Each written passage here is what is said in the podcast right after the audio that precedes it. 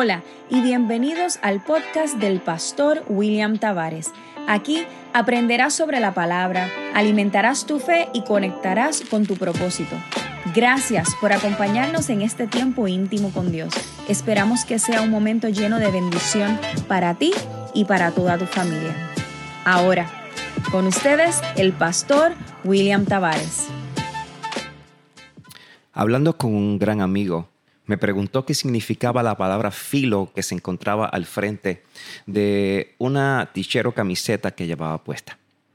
Inmediatamente le dije, filo significa first in, last out. Y él me dio un ejemplo de esta palabra a través de un jugador de baloncesto, Kobe Bryant. Él me dijo, este jugador era el primero que siempre llegaba a la cancha y el último que salía. Él tenía un sentido de compromiso que lo llevaba a dar lo mejor de sí para continuar creciendo como jugador. Creo que como discípulos de Cristo, todos debemos cultivar una vida de compromiso, un sentido de filo, una cultura de compromiso que nos lleve a avanzar y crecer. La palabra compromiso lamentablemente es una que ha perdido fuerza o que se ha diluido con el pasar de las generaciones.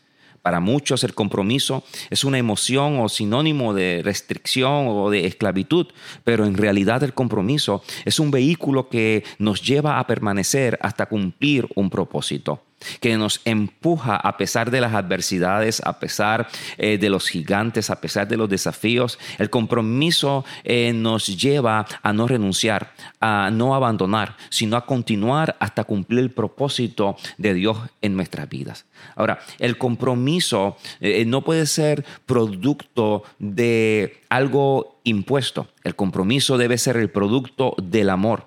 Y cuando hablamos del amor, estamos refiriéndonos a aquello que Dios ama.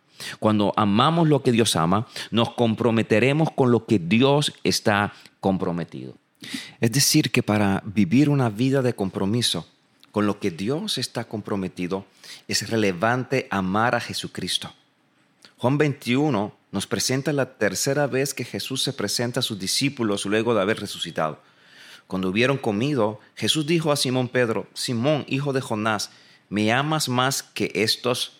Le respondió, sí Señor, tú sabes que te amo.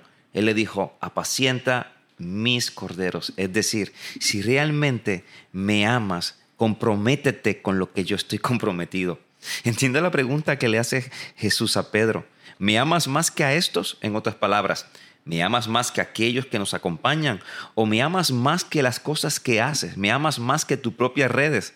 En esta conversación Jesús usa la palabra para amor ágape, que es el amor a su máxima expresión. Es el amor activo de Dios especialmente por su Hijo. En otras palabras, la pregunta era, ¿me amas como el Padre me ama? Porque la única forma que podrás comprometerte conmigo es amándome como Dios, mi Padre, me ama. ¿Cuál fue la contestación de Pedro? Tú sabes que te amo. Pero la palabra que usa Pedro para amor es muy distinta a la que Jesús usó. Pedro usa la palabra fileo, que es un acto de admiración o de afecto por otra persona. Creo que Pedro le estaba mostrando su corazón. Sabes Jesús que te admiro, tengo un gran afecto por ti, pero admito que no alcanzo ese amor ágape, no alcanzo ese nivel. Yo creo que Jesús lo que le estaba tratando de enseñar o mostrar a Pedro era que para comprometerse con lo que Dios está comprometido, tenía que primero amarlo con toda su fuerza, con todo su corazón, con toda su alma. Jesús le estaba mostrando, le estaba hablando de un amor sacrificial. Y sacrificio es la disposición de renuncia.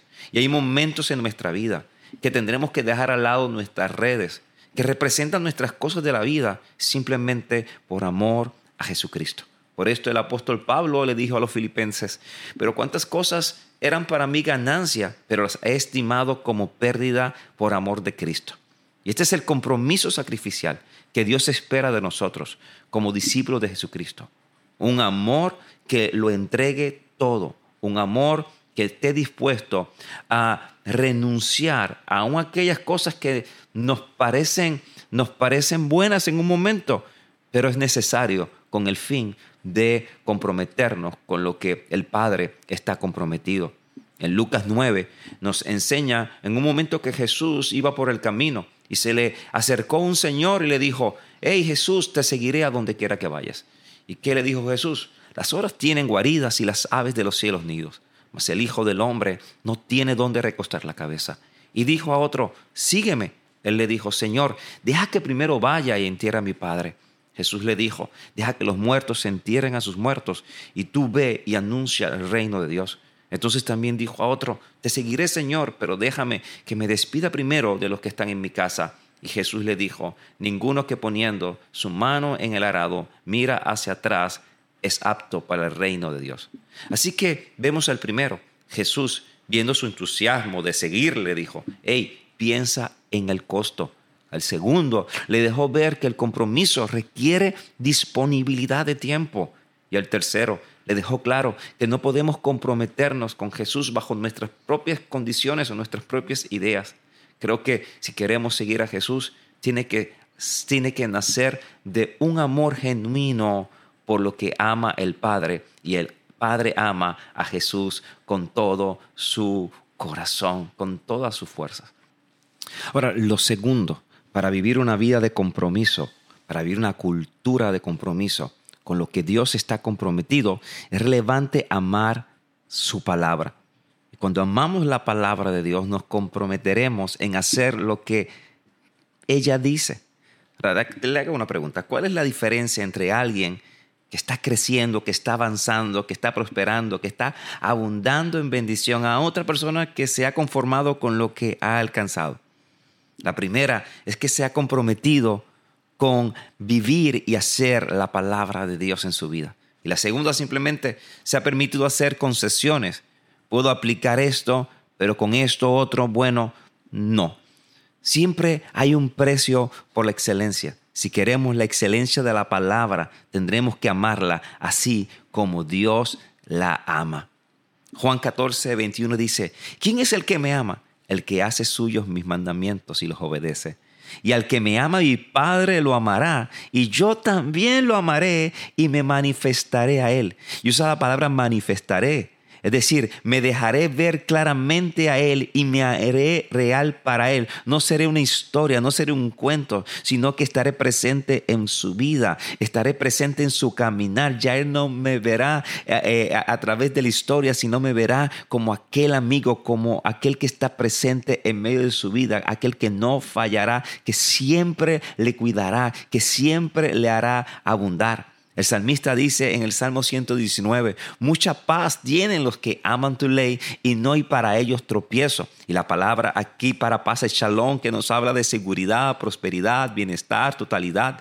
El shalom nos trae un sentido de protección, satisfacción y contentamiento. Es decir, que amar la palabra de Dios es comprometerse con ella. Y cuando esto sucede, Dios nos dará mucha paz Ahora vea que en la definición no habla de ausencia de conflictos, sino de un alto sentido de protección, satisfacción y contentamiento. Es decir, que aunque, estemos pasando por, por valles de sombra de muerte, aunque estemos pasando por el fuego, por adversidades, habrá en nosotros, habrá en nosotros un sentido de paz, de protección, de contentamiento, de satisfacción, porque sabemos que Dios está en medio de nuestra vida.